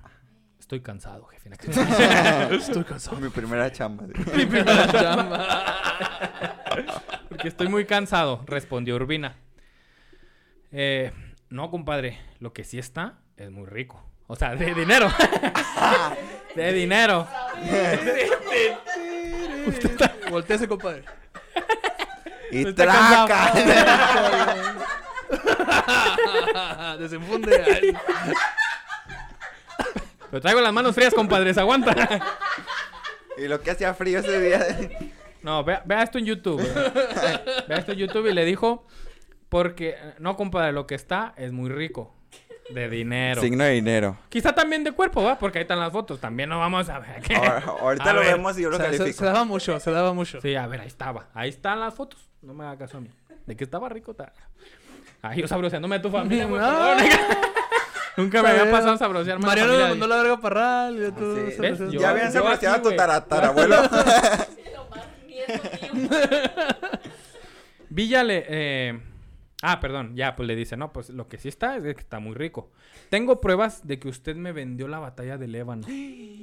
Le respondió Francisco ¿Y qué pruebas tenía? Quién sabe qué pruebas tenía, pero Villa le dijo, usted me vendió la, la batalla del Ébano. Mira, me suena raro porque es muy difícil que alguien esté documentando una conversación. Son testimonios, güey. Ah, Las conversaciones ok, ok, son testimonios de, de que no, eso dijeron, eso y así. no sabes si sí, Mariano. no sabes si no. Es la Ay, historia, yo güey. matando la historia, chingada. Güey, porque si- si bajé quieres saber exactamente- Casi lo- 100 episodios y Mariano no entiende cómo funciona la historia. Que el Ay, pie en el segundo ya te maneja que todos son testimonios. Chingado. Yo digo que güey. cambien el host. Yo también. Eh, entonces ya pues eh, le dijo, yo tengo pruebas de que usted me vendió la batalla del Ébano. Si ustedes buscan en Google batalla del Ébano, en la gran mayoría va a decir la batalla que Tomás Urbina vendió. Ay, ¿a poco Esa se batalla se como identifica vendido? como la Qué batalla vendida. vergüenza tener un abuelo de esos. Se, se dice, se dice, Con razón me caga Tamaulipas. se dice que Urbina en todo el mes que estuvo ahí sin poder avanzar, estuvo negociando no con Carranza, con los petroleros. ¿Qué? Pues si es que era dinero. Porque los petroleros era de que, güey, no te metas, te vamos a dar una feria a ti y nosotros le damos feria a Carranza. Y- Porque si entra Villa, nos va a quitar todo, güey. Nos va a encuerar ese güey. Entonces por eso se dice que Urbina, por eso no avanzaba, güey. No, por y eso por no eso podía. Villa- y por eso voy a tener la convicción de que ¿por qué duró tanto el güey ahí? Pues estaba negociando el Estaba pedo. negociando con los petroleros, güey. Ay, no, qué coraje. Entra Villa no te va a tocar, güey. Sí, es sí, para sí. la división del norte. Mejor véndemela tú. Que tú eres el dueño. Tú estás aquí, güey. Ándale. Qué por fuerte. eso se dice la batalla del Ébano. No lo sé. no lo sé. No lo sé, no estoy asegurando. co- Como en ningún episodio, no estoy asegurando ni negando nada. Eso está, eso encontré. Coméntenos si usted encontró otra Eso ahí está escroto. Ahí está. ¿Qué? Eh, entonces Pancho Villa le dice, güey. O sea, yo me imaginé la escena, güey. Tomás Urbina tiradillo Sí, así sí. recargado como en la mesa con el brazo sangrándole y, y- y tomaba así. Y Villa así viéndolo así. Y con- respirando fuerte, güey. Sí, güey. Y saliéndole Sí, un sí, mito, sí, güey, sí, porque hace frío. Sí. Porque en la noche se hace frío. Sí. Sí. Y Y, Villa... mezcal en la mesa. Sí, sí, no, sí, no, sí. No, para Villa no dramatizar. Villa no pisteaba. güey. Pero, pero, pero él sí. No, pero... Ajá. y- Pero para dramatizar estaba así y hacía frío, ok. No, más, no más. Tú no los pongas a pistear. Si ya se están diciendo rico, güey. Te le pones un tequila. Ok. Ah, entonces. Y Villa sin camisa. Con el ombligo saltado. y dice, Bueno, ya, y luego. Bueno, ya. Pero bueno, ya. Imagínense la escena anterior. Así de que... ah, En tirado. homoerótica. tú, o sea, Sí, Esto se aquí puso todo se muy torna raro. muy. Aquí todo es muy erótico, güey. Yo. Mariano con el pezón parado, ¿no? De huevo. Ay, disculpe, ahí en casita, pero. Ma- Mariano, a huevo me tocó episodio de hombres con hombres. Yo no soy así de grosero, eh, disculpe. Yo soy cristiano. Eh, bueno, le dice esto Pancho Villa. Tengo pruebas de que usted me vendió la batalla del Ébano. Cuando... ah, Ah, y le preguntó, cito, ¿cuánto le dieron? ¿Por qué se fingió enfermo en Aguascalientes? Después de una Ay, plática... no, qué vergüenza. Siento que mi jefe me está regañando después de un día que no fui a trabajar, ¿sabes? Porque Deja tú, güey, que le robaste a tu Que jefe. le robé, güey. Y estas fotos en el Open Mic. Y estas fotos ayudando a otras open mics, Mariano. No, este. Mariano en otro podcast de historia, ¿no? De cojones. De cojos. Historia para No. tontos, llámeme. Su, su propia, su propio host, ¿no? Es Mariano contando las mismas historias. güey. y las mismas, güey. Robándose el guion del drive. que- Sí, aquí, aquí está el drive, aquí hay Sí. guiones. Eh, se dice que después de una larga plática, como dos buenos amigos, se les vio llorar. Posteriormente se abrazaron. Eh, finalmente Villa lo perdonó. Ah. Era su Yo quería amigo. balazos, güey. Era su amigo, güey. Sí, sí, sí. Era yo su amigo había íntimo. a mi amigo. Sí, sí. Sospechaba de cosas, pero era su amigo, güey. Fue hasta allá, habló mucho con él. No sabemos qué tanto Pues hablaron. que a veces a un amigo cosas. lo consideras hermano, güey. O Es tu sea, compadre, güey, ni siquiera tu amigo. O sea, le bautizó el chiquito. Bueno, sí. Entonces, Este. pues después de una larga plática se abrazan. Pancho Villa lo perdona, güey.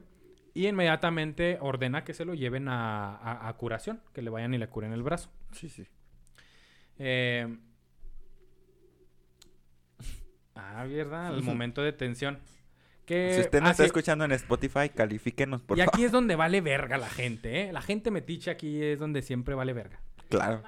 Rodolfo Fierro, por su parte, después de la plática y todo el desmadre, eh, le dice a Pancho Villa insistentemente que Urbina era un traidor. Y general. metiendo las cizañas, que este General, hombre era de cizaña. Ahora, recordemos, recordemos que Fierro metía cizaña. Pariente. No, vaya y escuche el episodio de, de Rodolfo, Rodolfo Fierro. Fierro, ya tenemos otro episodio. Ya Todos lo odiamos. Ajá, pero es, es un gran episodio, ¿eh? El de Rodolfo Sí, Fierro. está muy bueno, la verdad. Bueno, vaya, escuche el episodio de Rodolfo Fierro y luego regresa a escuchar al final. Este pedazo. Ya, ya regresó, bienvenido. Eh, entonces, Rodolfo Fierro pues le, le está insistiendo a Villa, este güey es un traidor, no lo puedes perdonar. No, porque es mi compa. No, güey, es un traidor. Eh, se dice que pues ya se dejó ir a, a Urbina y Francisco Villa solo le dijo a Fierro, ustedes hacen lo que es, ustedes saben lo que hacen en general. Una hora después de la partida de Urbina, Rodolfo Fierro ordenó a su gente montar y salieron en persecución de Urbina. Hijo Urbina de su herido. Madre, no Iba te que creo, no ya te lo creo. perdonó Francisco Villa. Va que lo curen, güey, del, balazo. No sabe que viene detrás de sí. Yo siento que ya sé qué va a pasar. ¿Qué va a pasar? 30 kilómetros al noreste de las nieves lo alcanzaron. Fierro ordenó a Urbina que bajara. Urbina le rogó a Fierro que lo dejara hablar con Villa, que todo era un malentendido y su compadre y amigo lo sabía. Pero era Rodolfo Fierro. ¿Qué quieres? Ya usted vio, usted ya, se con- ya lo conoce. Para ti, para mí, es Rodolfo Fierro, güey. Sí, sí. Para Urbina, es Rodolfo Fierro. Urbina estaba encima que Rodolfo Fierro, güey. Ah, A pesar de que Rodolfo era Fierro como era el la mano becario. Era el becario de la oficina. Eh, ah, Urbina bachoneaba a Era el- Rodolfo Fierro. Era el de güey. los mandados, güey. Sí, sí, Ajá. sí, el becario. Poco a poco Urbina se des- es después de la matanza, Qué después de, este conflicto que, que Rodolfo Fierro empieza a ser la mano derecha de, de Villa. Pero en realidad es de que, ¿qué te se llama pendejo? Eh, pero sabemos cómo es Rodolfo Fierro. Pero Rodolfo Fierro le ordenó que se bajara. Le ordenó. Híjate. O sea, Rodolfo Fierro. Urbina levantó su carita, vio al, car- al- al carruaje y dijo, baje, general Tomás Urbina. Con, con, con miedito también, ¿eh? O sea, Rodolfo Fierro es Ah, Rodolfo no, Fierro. yo me lo sentía como que, ¡ey, pendejo, bájate! Igual y sí, güey, porque también ta- era de su pinche Porque era de huevitos el señor. Eh, no hacía más que horas que había llorado juntos Urbina y Villa y se habían abrazado aquellos viejos amigos, tanto que habían compartido. Rodolfo Fierro lo ayudó a bajar y ordenó que los demás siguieran. ¿Pues qué traes tú? preguntó molesto Urbina. Por eso, porque era sí, Urbina. porque... ¿Pues qué traes Urbina. tú? Preguntó molesto Urbina, que en la revolución había sido el primer jefe de Rodolfo Fierro. Rodolfo Fierro preguntó, ¿con cuánto lo compraron? Al mismo tiempo que apuntó su arma a corta distancia y sin dejarlo responder le dio un balazo en la nuca. ¿Qué? ¿Cómo me lo matas así, güey? Métele más, métele más historia, güey. Me lo meto de repente. Así fue. Y No lo dejó responder. Fue ¿con cuánto lo compraron? Ay, pues es que era. Rodolfo Fierro. ¿Qué te esperabas? Era Rodolfo Fierro. ¿Qué te... Yo sé que usted está impactado en casita. Échese una tacita de azúcar con agua porque... porque yo también Bolillo. ocupo... Verga, güey. Mande mensaje a la histeria, le vamos a mandar un bolillo sí, para el sí. a todos. Si a peso el bolillo. Oye, qué fuerte. O sea, ni siquiera lo dejó responder. Fue este güey, de, déjame hablar con este güey. Es que Rodolfo Fierro estaba convencido que había vendido... ¿Cómo se llama? El ébano. El y ébano, que güey. más, y que había dejado Durango desprotegido Sí, por sí, sí. Lo, lo veía como traicionero, no como... Pues y, sí. y- y el- y en, en el ejército se veía a Tomás Urbina, el güey de feria, güey. O sea, dejó para siempre. Y es que Tomás. Urbina se aparentaba otra cosa, claro que las envidias son muy grandes, entonces decían, No, no, no. A, a Urbina le valía verga. él decía, Ah, pues tengo sí, feria, güey. Pues, ¿qué quieres? Pero? Rodolfo Fierro, claro que lo veía con feria, decía, este güey Y con hizo dinero, güey. hizo dinero a costa, Costa de los de, demás, de los güey. demás. Costa de los Ay, demás. pero ¿cómo se murió Rodolfo Fierro? O sea, Rodolfo Fierro es un... Ay, sí, también, pues es que la envidia corrompe también. ¿Por qué Ay, se no, ríen de mí? caso, no sé. Vaya a escuchar el episodio de Rodolfo Se Fierro. si no murió muy escuchado. fuerte también. Ahí Es más, si ya lo escuchó, vaya a escucharlo de nuevo. Le va a dar un pinche saborzote a este episodio. Sí, Pero sí, bueno. sí. Eh, el sanguinario Rodolfo Fierro Después de matar a Urbina, lo enterró ahí mismo. Y el hijo de perra lo enterró sentado, haciendo alusión a las palabras de Urbina, cuando dijo que estaba cansado. Para que no se canse. Y, Ur- y- y Rodolfo Fierro dijo que así iba a poder descansar mucho. A la verga, Eh, po- poeta perra, me salió, güey. Es que, es que, güey, necesitas ver el de Rodolfo Fierro, güey. Ok. Se- eh, ¿Sabes cómo es? se murió? El invitado, ¿quién es? ¿No eras tú? Israel Adrián. No. Ah, Israel Adrián. sí eres. Real Adrián. Saludos, Israel Adrián. Sí. Si nos estás escuchando, que yo creo que sí, un besito. Si Tengo mucho que no te veo. Sabes totalmente qué pedo con Rodolfo Fierro. Sí. Más tarde, cuando Fierro, cuando a Fierro se le cuestionó sobre qué sucedió allá, solamente dijo, cito, Urbina me pidió de favor, en vista de que iba muy grave, que mejor lo pusiera de una vez en descanso. Y pues lo hice con todo el dolor de mi corazón. Y hasta lo senté. Ese, ese hijo de perra es Rodolfo Fierro. sí, sí, sí, sí, sí. Pues es que si usted escucha el episodio, sabíamos lo que iba a pasar. Desde que dijeron Rodolfo Fierro lo fue a Ya perseguir, todos, dije. ¡ay! Ay, Muerte segura. La, la muerte anda en el aire. sí, sí, sí. Más tarde, los restos de General Urbina serían llevados al Panteón Civil de la ciudad de Las Nieves, Durango, hasta donde descansan el día de hoy. ¿Ahí es donde fuiste? O a ver, desmiente, porque yo encontré de que, de que estaba en Las Nieves, Durango. Sí, no sé dónde la estaba. actualidad. ¿No sabes dónde está? No. Y a- está hasta actualmente se cree que está en las nieves Durango. Ajá, ahí se enterró y se cree que ahorita sigue ahí. No creo. Pues yo creo que ya es tierra, pero... Después de la muerte de Urbina, se dice que durante la toma de la ciudad de Durango, esa primer toma, ¿se acuerdan que les dije que llevó Sí, a sí, Durango y tomó sí. Durango? Se reunieron en el saqueo aproximadamente 10 toneladas entre oro y plata, perdón, las cuales serían utilizadas para financiar al movimiento villista. 10 toneladas, o sea, de, de Entre. ¿De oro y plata, güey. 10 toneladas. Porque se sacó Vete a la verga. todo Durango y la catedral. 10 toneladas, güey. No Y- y tienen- en Con Durango- la pura catedral sacas un putero, güey. Es en que en Durango hay varias minas también. Ajá. Eh, estas se cargaron en 10 carretas encabezadas por Urbina, pero solo una alcanzó a llegar al campamento de los villistas. Y güey, ¿y todo ese oro dónde quedaría? Las otras nueve, junto con sus cocheros, se perdieron, Mariano. Nadie supo en dónde quedaron. Güey, que estén enterradas en las catacumbas de la catedral. Esto, Mariano, abrió paso a la leyenda actual. Actualmente está la leyenda del tesoro de Tomás Urbina. Así se llama la leyenda. del Ay, tesoro de Cristo, Tomás Urbina. es- Oh, my más. Dime dónde está, por favor. Se dice que fueron escondidas en alguna de todas sus haciendas y en todas sus hectáreas, en donde solamente él sabía en dónde iban a estar. De los cocheros se dice, se dice también, no sabemos porque ni sabemos dónde está el tesoro, pero se dice que conforme iban dejando las cargas los iba asesinando. Eh, hasta el día de hoy, que se sepa, aún no se ha encontrado, ni hay referencia, No ni hay nada. manches, imagínate. Ay, me, Uy, güey, me voy a andar por todo donde vivió Tomás Urbina. Yo me lo imagino bien vergas, güey, la neta, así de que, a ver, carroza, car- carreta 1, descargan todo el oro y lo mato a ese güey y lo aviento junto con el oro. Y lo al otro güey lo mato y lo aviento. Oye, pero Como no es albañil en- encolado, güey. Ándale, güey, Para como- que, Sí, para que amarre. Ya nadie supo de supo. Pero- Porque sí, güey, ¿cómo lo dejas ir a alguien que sabe en dónde está ¿Dónde tu está? tesoro? Sí, sí, sí. sin no claro, claro. Batman.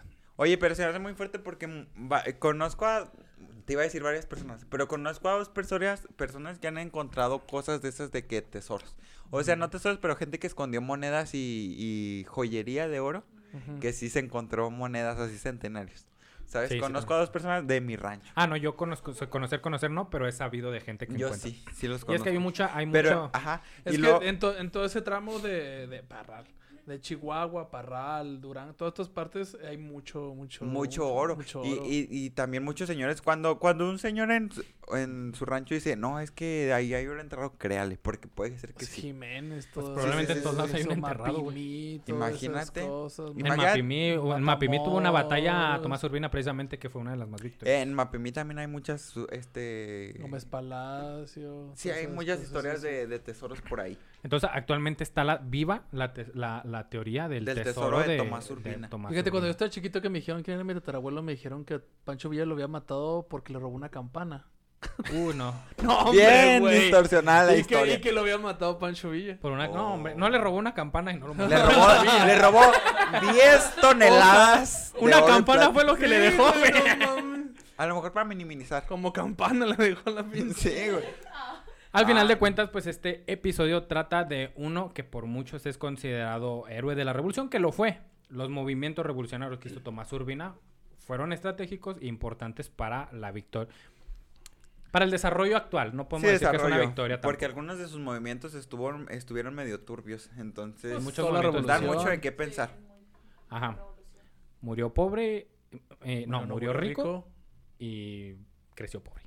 Pero pues el tesoro escondido, hijo, se lo hubieras dejado ahí a tus hijos. Empeñado. Yo, empeñado. no, no, lo lo último es que, que lo sabía mat- Tomás Urbina era de que me van es a que curar. lo mataron, es me verdad. van a ir a curar y voy a regresar a la división del norte. Eh, Ahí se quedó él. Ay, no, pues... es- No, pues, ¿qué le hacen? Pues, ¿qué le hacemos, hombre? Mi querido. Qué pedo, oye, qué bonito. Qué bonita ¿te gustó el historia, güey. Me Pues, encantó, está me fascinó. Discúlpame si bajé mucho, pero es, es con todos los con todos los personajes o tengo que bajar mucho y tengo que A mí me fascinó. Con todo el cariño de- que le tengo a mi familia, mi familia es muy conflictiva, güey. sí. O sea, me, me da risa que como que re- no es que metemos gente y así, ¿verdad? bueno, Qué o sea, bueno. de este lado, ¿no? Al No menos sé, no sé.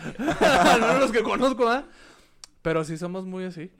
Está raro. Está... Qué raro. Probablemente sea, sea Tiene ese genética feeling, porque ajá, ajá. Y pues no son héroes de la revolución, pues es que es... Es la, revo- la revolución no la tiene revolución fue, héroes, Pues fue fueron necesaria, parte, fueron parte. Y utilizaron a gente eh, que pues no tenía estudios para hacer movimientos bruscos, ¿verdad? Y, y a la mayoría el dinero los corrompió porque pues nunca tuvieron, nunca crecieron con El dinero los corrompió, Y hasta la totalmente. fecha se sigue crecieron en el contexto de estar oprimidos por el porfiriato, güey. Obviamente la gente que iba a pelear en contra de eso iba a Ay, sí, me arrollar, perdona. No, Me sí, perdonas, sí, sí, sí, sí, sí. Sí, por eso se le, la revolución pegó tan fuerte. Sí, Y mira, Porfirio Díaz rapidito dijo, no, aquí va a haber un desmadre, renuncio a mis niños.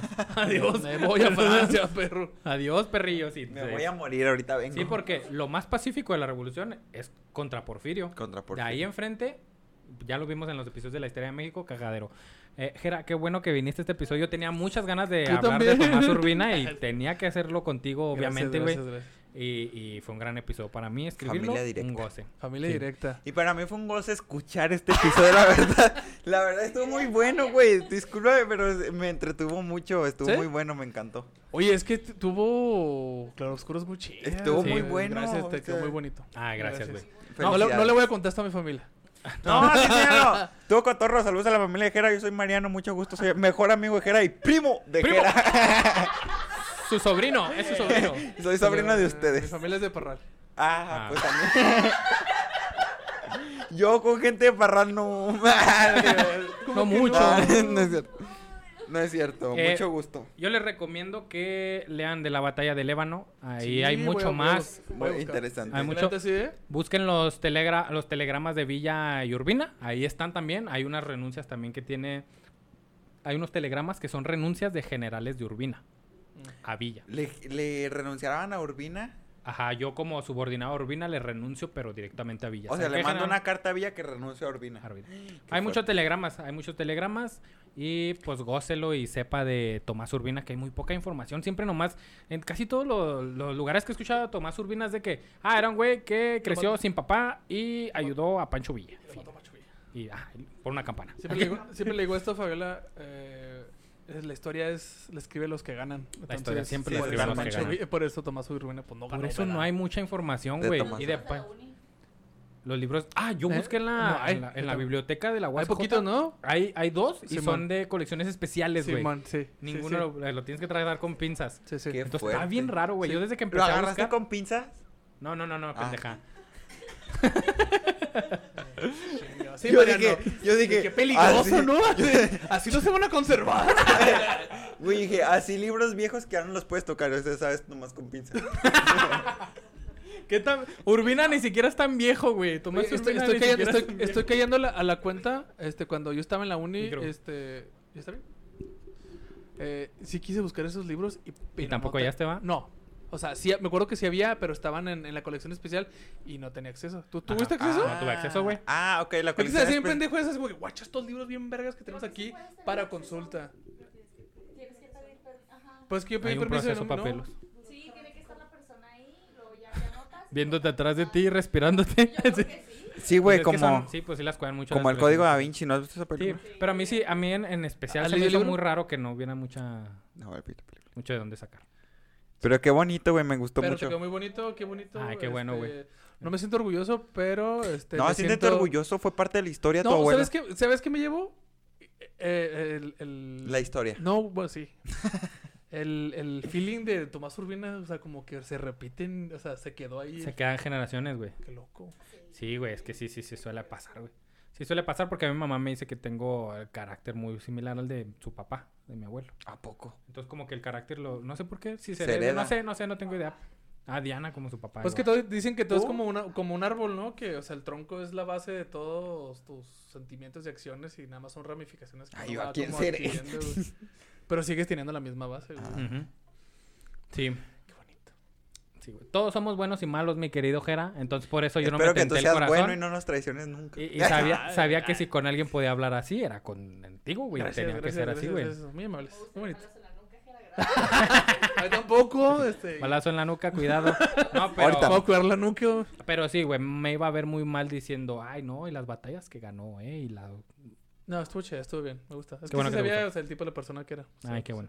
Sí, así es. Eh, muchas gracias por escucharnos. ¿Algo más que quieras decir, Jera? Este es tu espacio. Este, nada, escuchen mucho la historia de México y aprendan de su historia. Está muy bonita. Sí. Mariano, ¿algo más que quieras Que decir? muchas gracias, me encantó el episodio y espero que a usted la- también le haya encantado. Si usted, si nos está escuchando en Spotify y llegó a este punto, por favor califíquenos. Si tiene preguntas, pues también se pueden hacer preguntas, ahí las responderemos. Muy bien. Escucha el episodio de Rodolfo Fierro. Rodolfo Fierro. Tengo dos preguntas. ¿Ya hablaron de las guerras cristales? Ya. La con guerra Pedro cristera el ya, Pocho. con Pedrito el Pocho. Ah, pobre Muy bueno, si gustas verlo. Y hablamos de la Sí, guerra no. cristera. Mejor lo voy a estudiar. Eso deberían hacer todos los historiadores. No sé qué están haciendo aquí. Este, y este del baile de los 43. No, Ah, ese nos 41. falta. Los 41. Nos falta hablar de los jotitos del 43. 41. Ah, 41. Si nos faltan 43. 43 son los que nos faltan. 41. Esos no eran los 41. jotitos. o quién sabe. Ay, no- no. Este, ahí, ahí me invitan de, de público. Me gusta mucho esa historia. Ah, Ah, claro, todo. te invitaremos. Bienvenido. Bueno, ahí tú, porque Y- yo no sé cuándo vamos a hablar. Tienes que estar. Ah, pues sí, sí, no. sí, pero yo no sé ese- el tema. o sea, los- yo vengo aquí en blanco. Ese también todavía lo estoy, lo tengo en- todavía en stand-by. Llegará el momento y va a estar muy chingón y vas a estar aquí, güey. Te invitaremos. Gracias. Eh, vámonos pues. Vámonos. Vámonos. Como siempre les recuerdo que esta no es una clase de historia, es una historia con clase. Bye.